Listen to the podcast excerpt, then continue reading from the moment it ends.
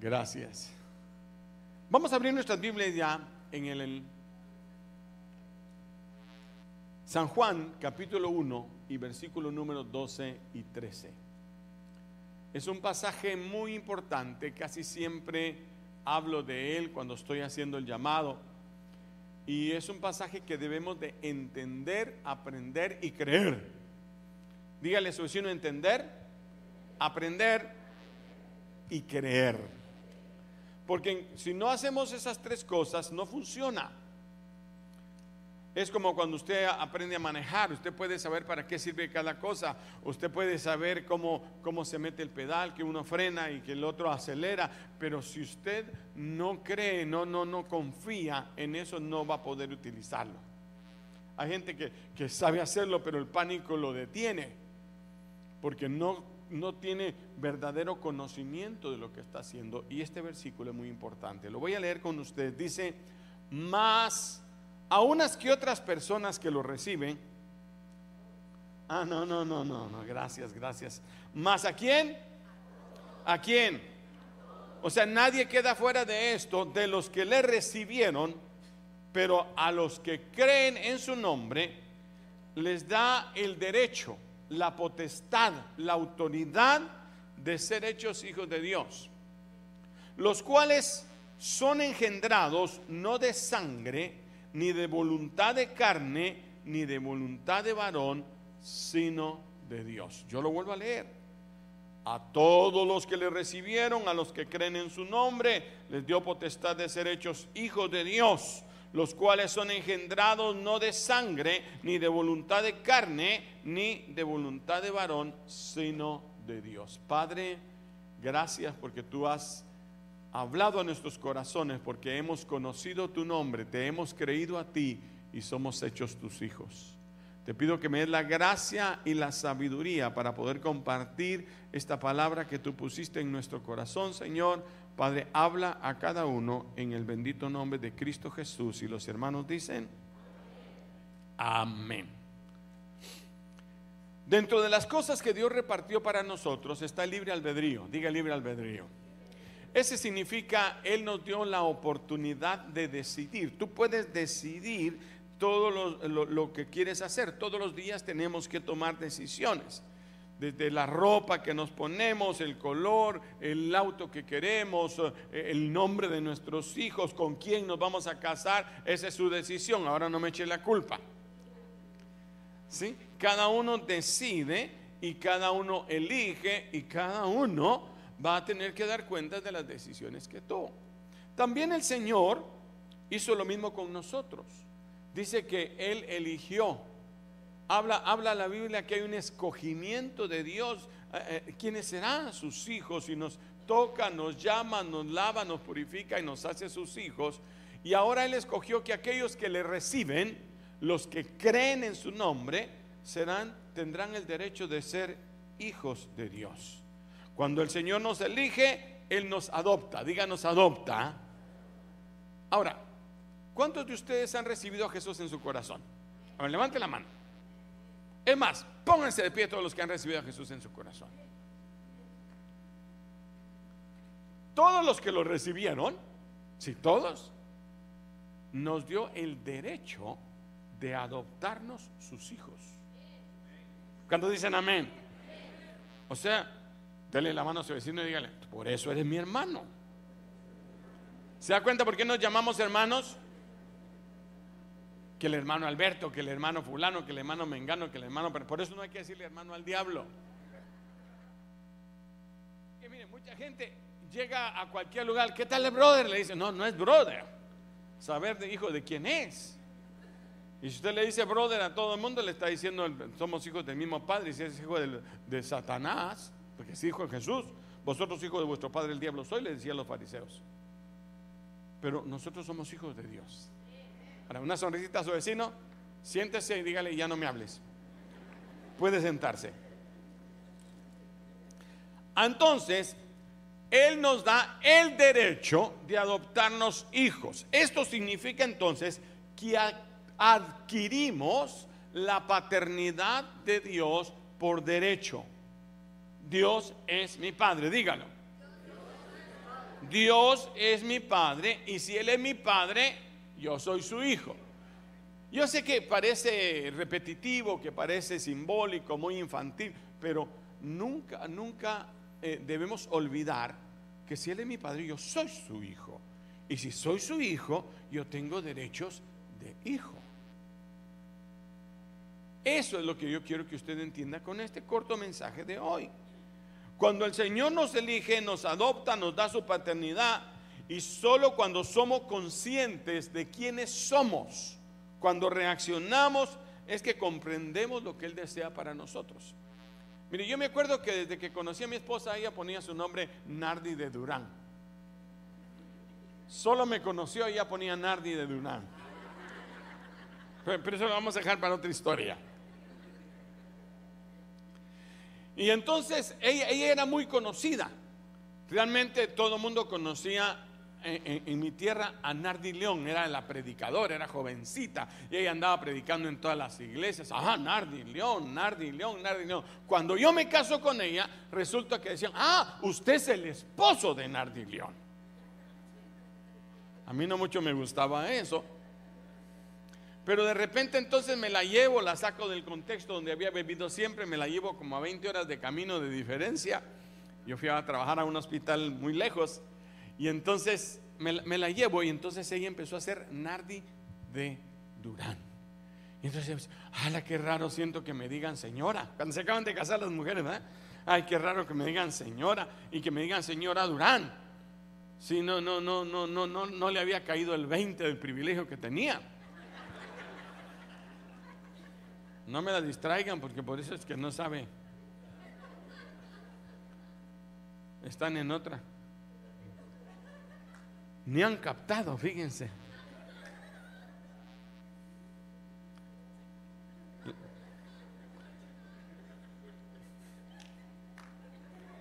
Señor, dale un aplauso al Señor. Y entonces, solo cuando somos conscientes de quién somos, ¿sí? No, no, ya no, no, no, está bien.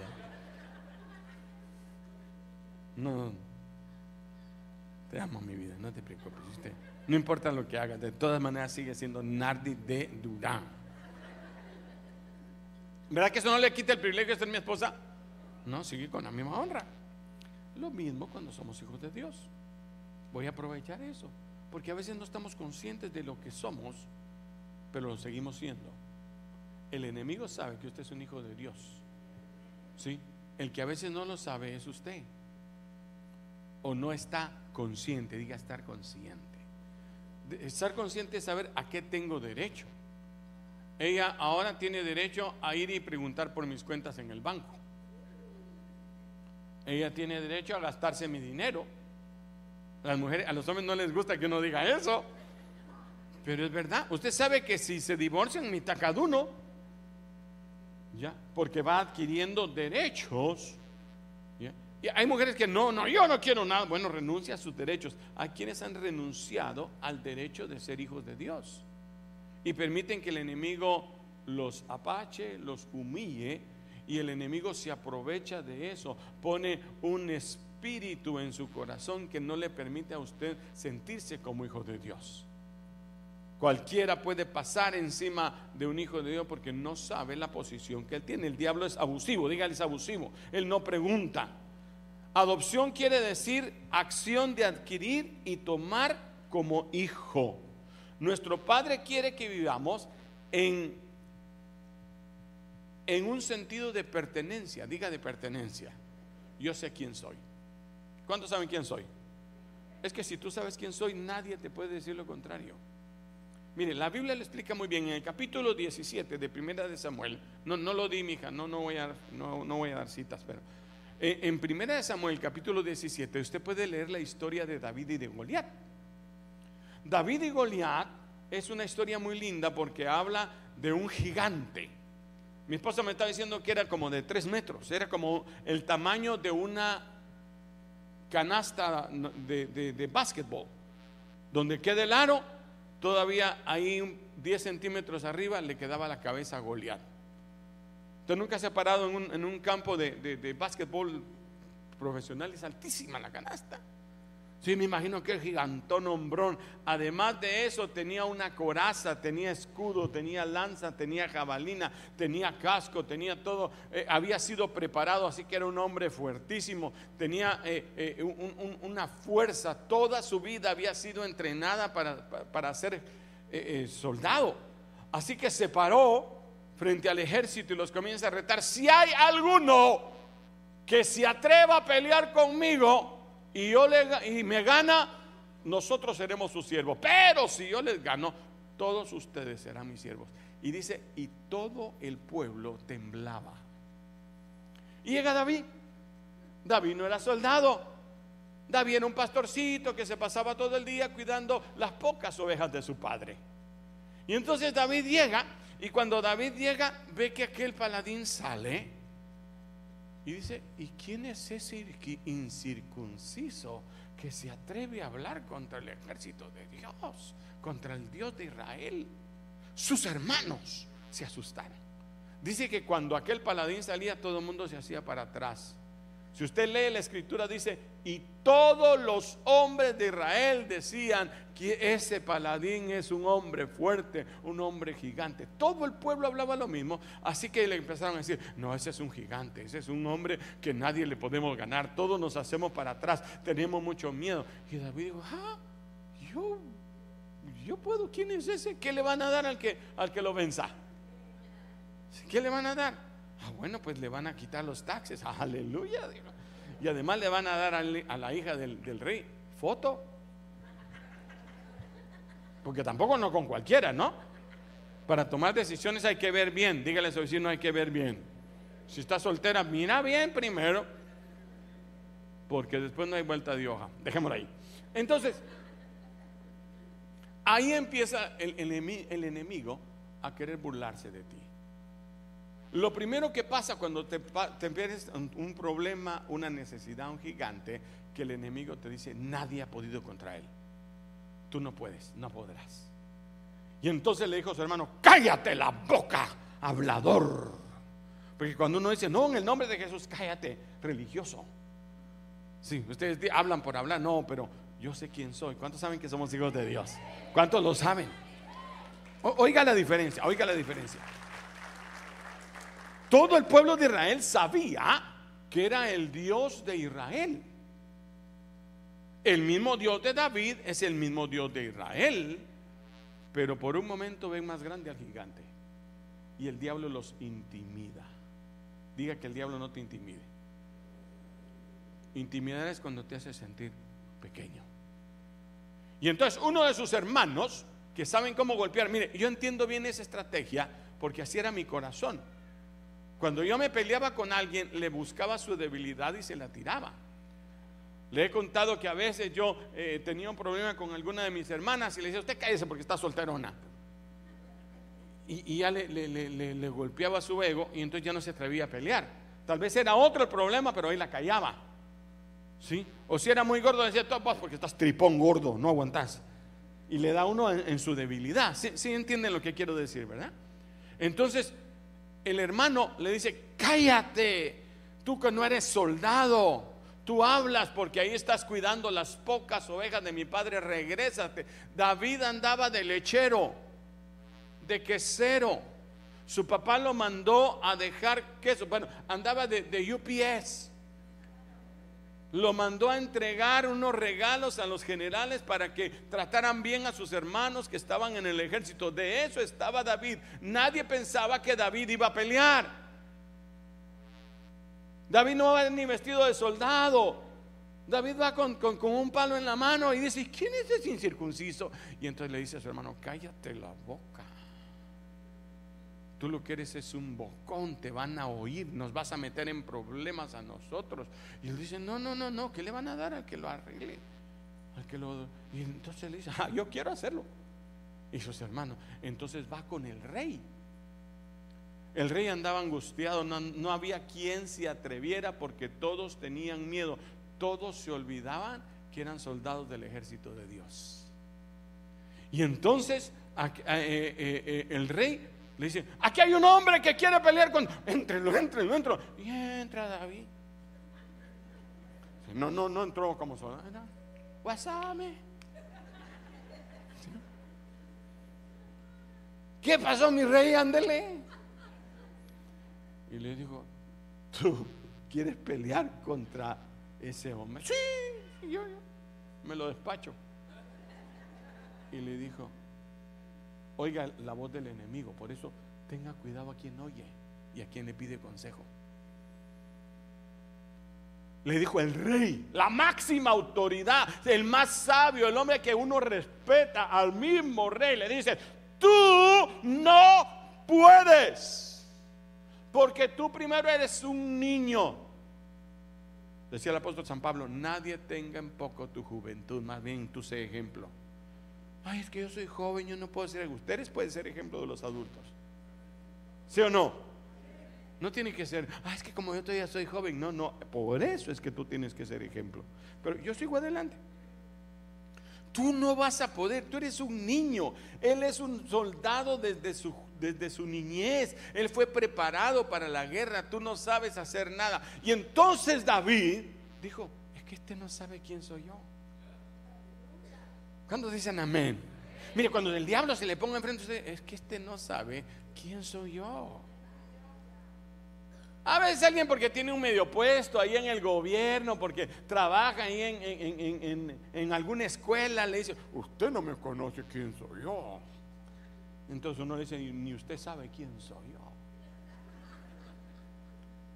Y le dijo, mira, yo soy pastor, usted lo sabe.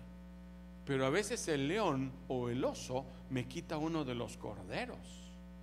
Entonces yo me levanto y corro tras él y le arrebato la oveja. Y si ese león o ese lobo se atreve, léalo en su casa, 1 Samuel 17.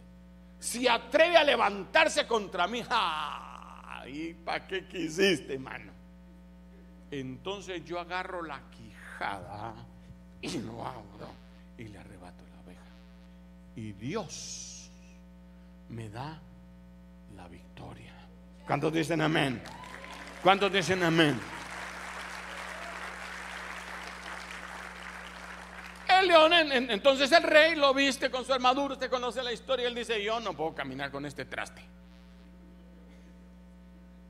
No, no, no, no puedo. Así que quítenmelo, yo no estoy acostumbrado a eso. A mí denme mi, mi, no, su palo, su bastón de pastor agarra cinco piedras, las echa dentro del morral y dice, vámonos, recio.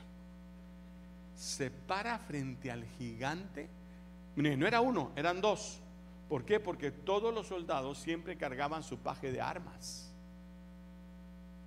Eran tantas las armas que ellos llevaban que tenían que tener un ayudante que les cargaba las armas mientras ellos estaban peleando. Así que están ahí los dos contra el chiquito que se aparece en el campo de batalla. Dijo, tú de curioso estás ahí. No, no, no, no, dijo, tranquilo. Entonces entra al campo de batalla y aquel hombre se siente indignado y le, dije, le dice, ¿acaso tú piensas que soy un perro? Que vienes a mí con piedras y con palos. Y entonces le dice, yo te voy a entregar tu carne a las aves. No, no, no, momentito. ¿Usted me conoce? ¿Sabe quién soy yo? Yo no vengo en mi nombre propio. Yo no soy Davidcito, el octavo hijo de Isaí. Yo no soy David que no lo aprobaron en la academia militar como mis tres hermanos mayores. Yo no soy ese Davidcito que ustedes lo han visto como el joven que a veces viene los sábados. Yo soy yo soy soldado del ejército más poderoso del mundo. Yo no vengo en mi nombre, yo vengo en el nombre de Jehová, el Dios de los ejércitos, a quien tú abriste la gran boca para blasfemar. Y seré yo el que Dios va a entregar en mis manos. Yo te cortaré la cabeza y voy a entregar tu cuerpo a esas aves. Y entonces se fue contra él. Usted conoce la historia y lo derrumbó. Una sola piedra. Nunca tuvo temor siempre supo que él era hijo de Jehová, el Dios de los ejércitos.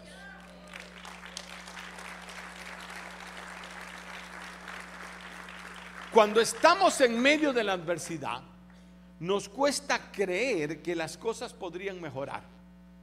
Todo mundo vio la hazaña con que lo va a matar, apenas es una piedra, era una piedrita, él tiró la onda, con la onda le pegó en el centro de la frente.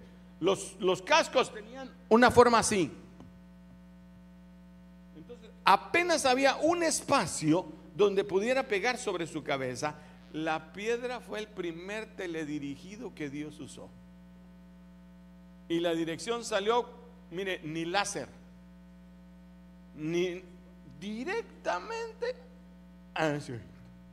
No lo mató, cayó al piso. Entonces David corrió y con la misma espada de Goliat, que era tan grande que no la podía manejar, con la misma espada le cortó la cabeza.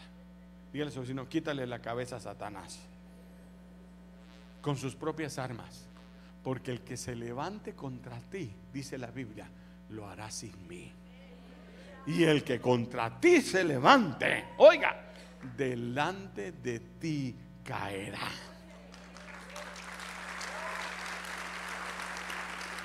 Pero nos cuesta creer las cosas que pueden mejorar porque no hemos desarrollado el sentido de pertenencia de hijo de Dios. Yo soy un hijo de Dios. Dígalo conmigo, yo soy un hijo con más corazón. Yo soy un hijo de Dios. Pero ser hijo de Dios significa no una honra nada más. Usted nunca va a ver salir a la hija de un presidente sin un séquito que la ande cuidando. Sin guardaespaldas de día y de noche, 24 horas. Aquí el hijo de Águila Calva salió ahorita. Sí. La, la aguilita calvita iba caminando. Y su trabajo es cuidar la vida. Tienen gente cuidándola. Tienen gente, ella donde quiera ir, donde quiera se le abren las puertas porque es la hija. Y no, saber que yo no sé si puedo. ¿Cómo que no puedo? Sí. ¿Usted me conoce? Yo soy hijo del rey de reyes y señor de señores. ¿Cuántos creen eso?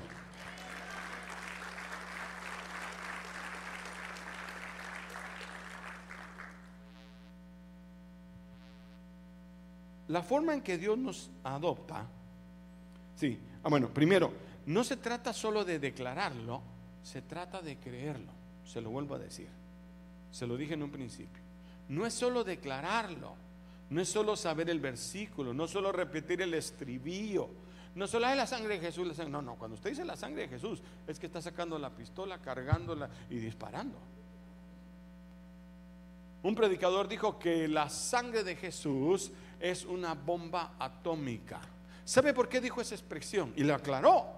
Él dijo, la sangre de Jesús es una bomba atómica porque cuando fue la Segunda Guerra Mundial y ya todo estaba copado y no, estaba en plena guerra contra Japón, no hallaban qué hacer, se tomó una decisión. Vamos a usar la nueva bomba. Y llevaron dos bombas, una sobre Hiroshima y la otra sobre Nagasaki. Y esas dos bombas acabaron con la.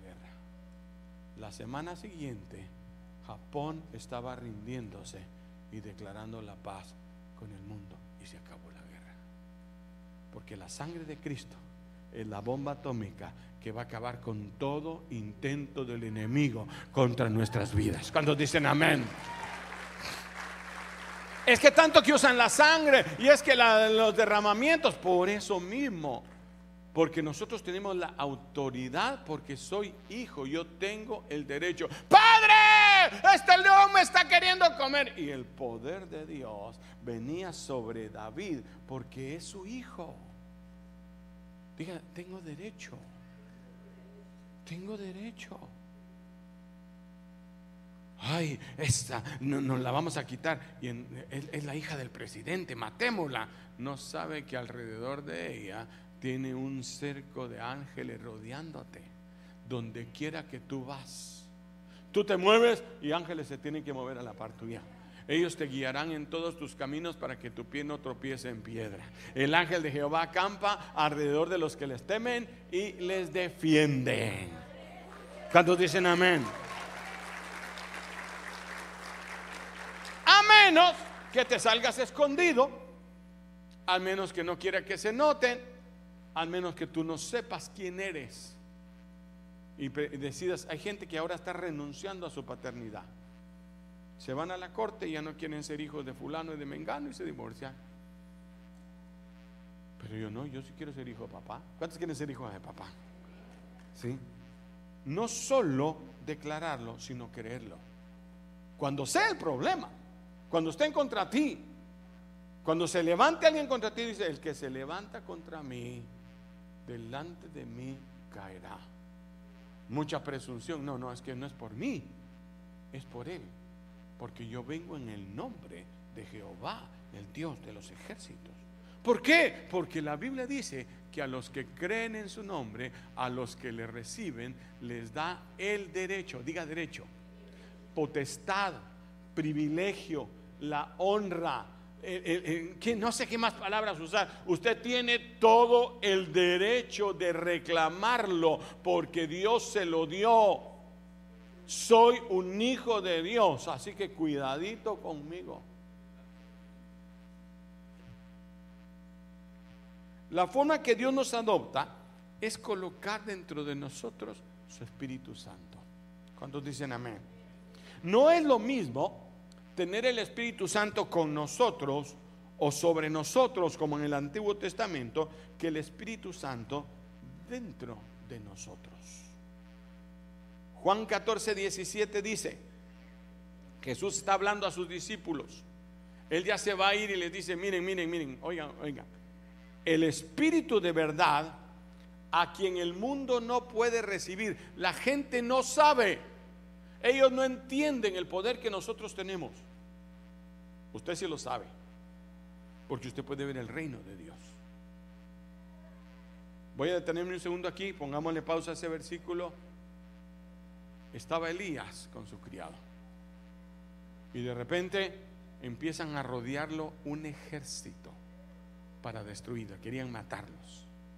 Entonces el criado se angustia y le dice, profeta, mira, hay, un ejército afuera de nosotros. E, ellos están armados, vienen en caballos, vienen con armas, vienen contra nosotros. Le digo, te dice, tranquilo. Pero dijo, Señor, abre los ojos de Jesse para que mire, porque no puede ver el reino de Dios. ¿Entendemos el reino de Dios? Dios encima de este reino poniendo las normas del reino en este lugar. Lo sobrenatural viene ahora a la tierra. Ese es el reino de Dios. Y dice que sus ojos fueron abiertos y empezó a ver carros de fuego y gente de a caballo que venían ángeles encima de los ejércitos y le dijo, ¡Oh! Son más los que están con nosotros que todos los que puedan estar contra nosotros. Son más los que están con nosotros, dígalo. Son más los que están con nosotros que todos los que puedan estar contra nosotros.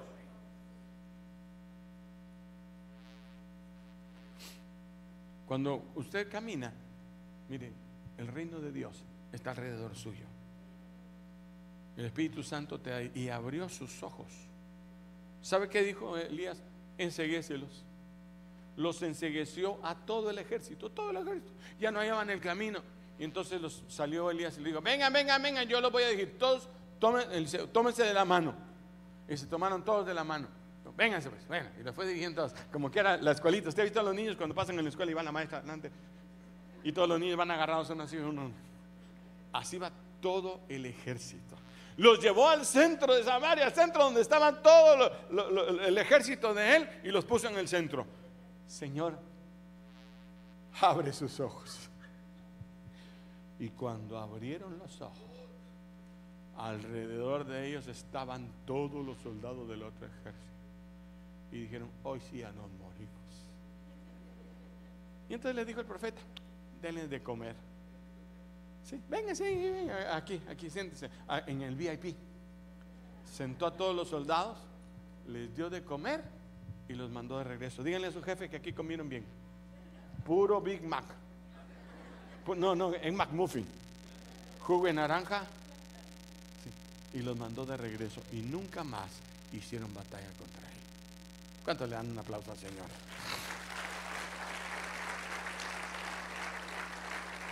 Eso nos da una idea clara de cuán especiales somos para Dios. Que el Señor ponga su Espíritu Santo dentro de ti.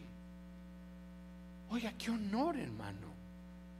El Rey de Reyes y Señor de Señores, el cual no puede ser contenido ni por una casa. Dios no puede habitar en un templo construido por manos de hombres, pero Él en su voluntad te escogió a ti y nos dio el derecho de ser el templo del Espíritu Santo. ¿Cuánto dan gloria a Dios?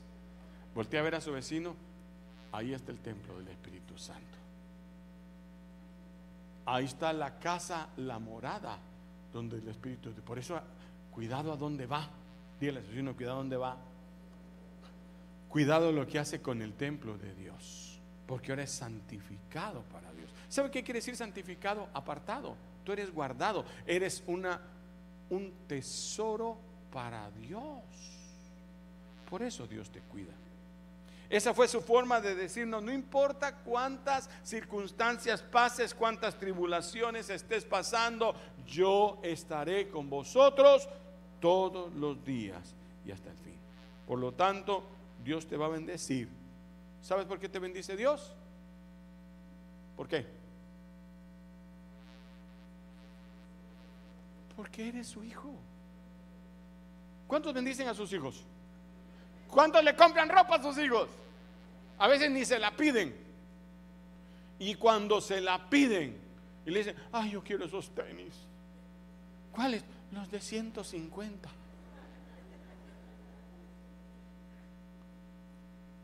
Y tú haces cuenta con 150, voy 15 veces a McDonald's. Ya no, ¿verdad? Está más caro. Bueno, 10 veces. Sí. Sí. Espérame, mijo, voy a ver. Y te dice el jefe, no te puedes quedar un par de horitas. Aleluya. Mire, me puede limpiar esa casa. Me salió una casa, hermano. Mire, yo no tenía y me sale una casa.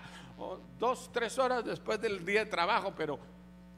Y, le dice, mi hijo, ya tengo para tus zapatos. ¿Cómo se siente?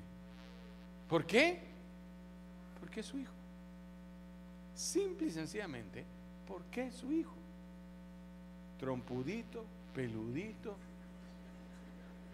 yo no sé, chaparro, gordito, ¿qué importa? Es mi hijo. Tú tienes derecho a ser bendecido simple y sencillamente porque su hijo. Y voy a ser guardado, ¿por qué? Porque soy su hijo. That's it. Como dicen los muchachos, ¿y qué culpa tengo yo de haber nacido?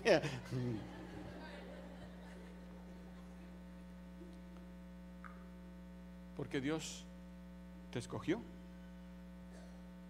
tú lo recibiste y te dio el derecho de ser hijo. Ese derecho, Él lo explica en Ezequiel 36. Ya casi termino. Si quiere pasar el piano. Ezequiel 36. Tardaste mucho. No. Ezequiel 36, 24.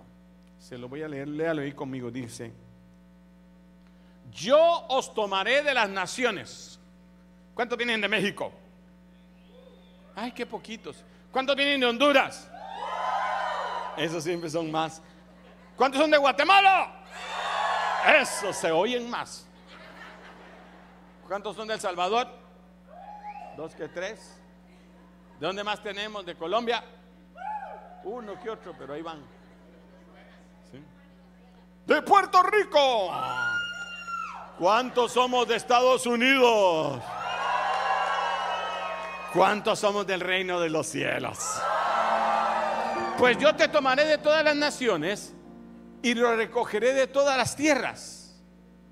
Esta es promesa para nosotros. Sigamos. Y os traeré a vuestro país. Bueno, estamos en nuestro país. todo lo que mi pie pisare, haga así, todo lo que mi pie pisare, ese terreno será. No tienes papeles, perdone, perdone, soy hijo del dueño. ¿Por qué? Porque soy hijo del dueño. Sigamos. Esparciré sobre vosotros agua limpia y seréis limpios de todas vuestras inmundicias. Todo tu pasado, el día que decides hacerte hijo de Dios, todo tu pasado es olvidado. Ese que anda con, ay, es que mi mamá tuvo, es que mi papá y que la herencia. Momento, el ADN que corre por mí es el ADN de Cristo ahora. Y usted es mi hermano. Si nos hacen un ADN, van a ser iguales. Si algún día necesito un riñón, cualquiera de ustedes me lo puede dar. ¿Por qué? Porque el ADN de Cristo. ¿Por qué? Porque Él me adoptó.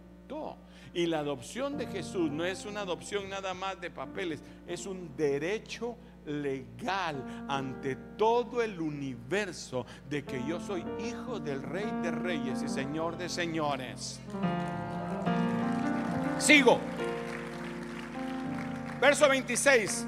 Os daré, 26, un corazón nuevo y pondré espíritu nuevo afuera perdón, encima, como dentro de vosotros, y quitaré de vuestra carne el corazón de piedra y os daré un corazón de carne. Ahora sí, dale un aplauso al Señor. Verso 27. Y pondré dentro de vosotros, dentro otra vez mi espíritu, y haré que andéis en mis estatutos y guardéis mis preceptos y lo pongáis por obra. El sentido de pertenencia es lo que define quiénes somos y a quién pertenecemos. Tenemos que salir de este lugar sabiendo quiénes somos y a quién pertenecemos. No para pararnos sobre nadie más, sino para saber que tenemos un derecho, un privilegio y un lugar. ¿Cómo se llama el hijo del rey? ¿Cómo se llama? Oh. Sea que legalmente somos, somos príncipes y princesas de Dios. Esa es la ley. Sin embargo, cuando no tenemos bien en claro nuestro sentido de pertenencia, que somos hijos de Dios, somos frágiles, temerosos y vulnerables ante cualquier situación difícil. Yo no puedo, yo no tengo derecho, yo no sé, es que yo soy quichitito. Es que yo soy ignorante. Es que yo no soy American Citizen. Es que yo no tengo... No, no. Usted tiene lo único que necesita. Ser hija, hijo del Rey de Reyes y Señor de Señores. Créalo. Cierre sus ojos. Crea que es hija de Dios.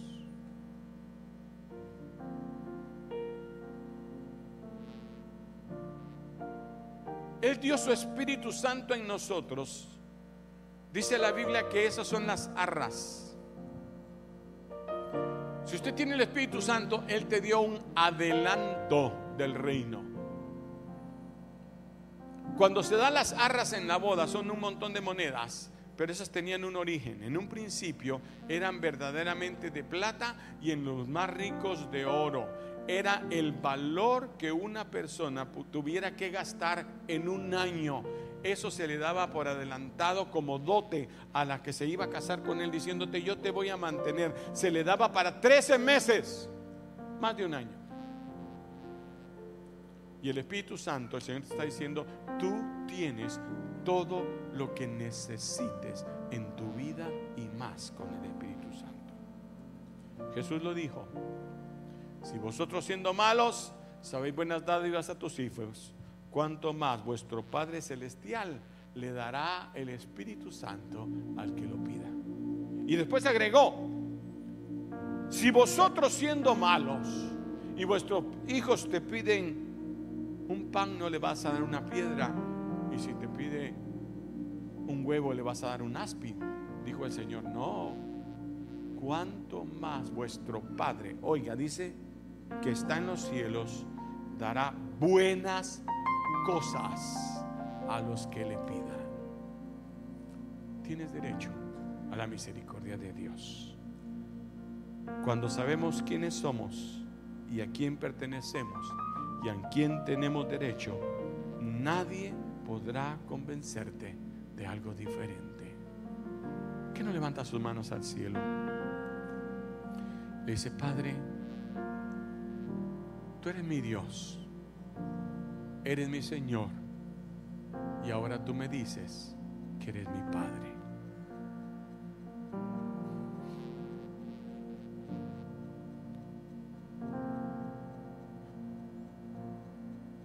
La Biblia dice, si tu padre y tu madre te dejaran, con todo Jehová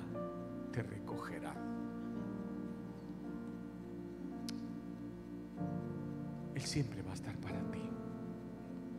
Su oído siempre va a estar atento a tu clamor. No se olvide, nunca abandone la esperanza de recibir la respuesta de Dios. Nunca se rinda porque Él nunca olvida nuestras peticiones. Padre, en el nombre de Jesús, gracias, porque tú nos llamaste, nos santificaste y con tu sangre limpiaste nuestro pasado y ahora nos has dado una nueva oportunidad. Tenemos todos los derechos del reino de Dios para pedirte el Espíritu Santo, para pedirte cosas buenas tú nunca nos las vas a negar. Señor, yo te pido que entendamos quiénes somos en este reino, en el nombre de Jesús. Mientras usted le da gracias a Él, quizás hay personas que no conozcan a Jesús. Que no puedan decirle, yo ya le entregué a mi Jesús mi vida y por eso yo ahora soy hijo de Dios. Es muy fácil. La Biblia dice, a los que creen y le reciben.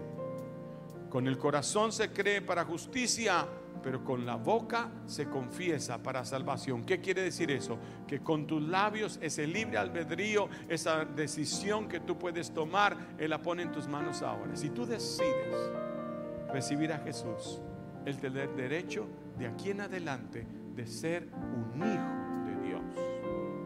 No todas las personas son hijos de Dios. Solo aquellos que le reciben y creen en si tú nunca has invitado a Jesús a venir en el camino donde vayas o en este lugar esta mañana, tú puedes invitar a Jesús a venir a tu corazón. ¿De qué manera? Abre tus labios, invítalo. Queremos guiarte en una oración donde tú puedas invitar a Jesús con tus propios labios y decirles que Él entre en tu vida. Y Él va a entrar en tu corazón, dentro de ti. Va a perdonar tu pecado y te dará la oportunidad de una nueva vida, de empezar de nuevo.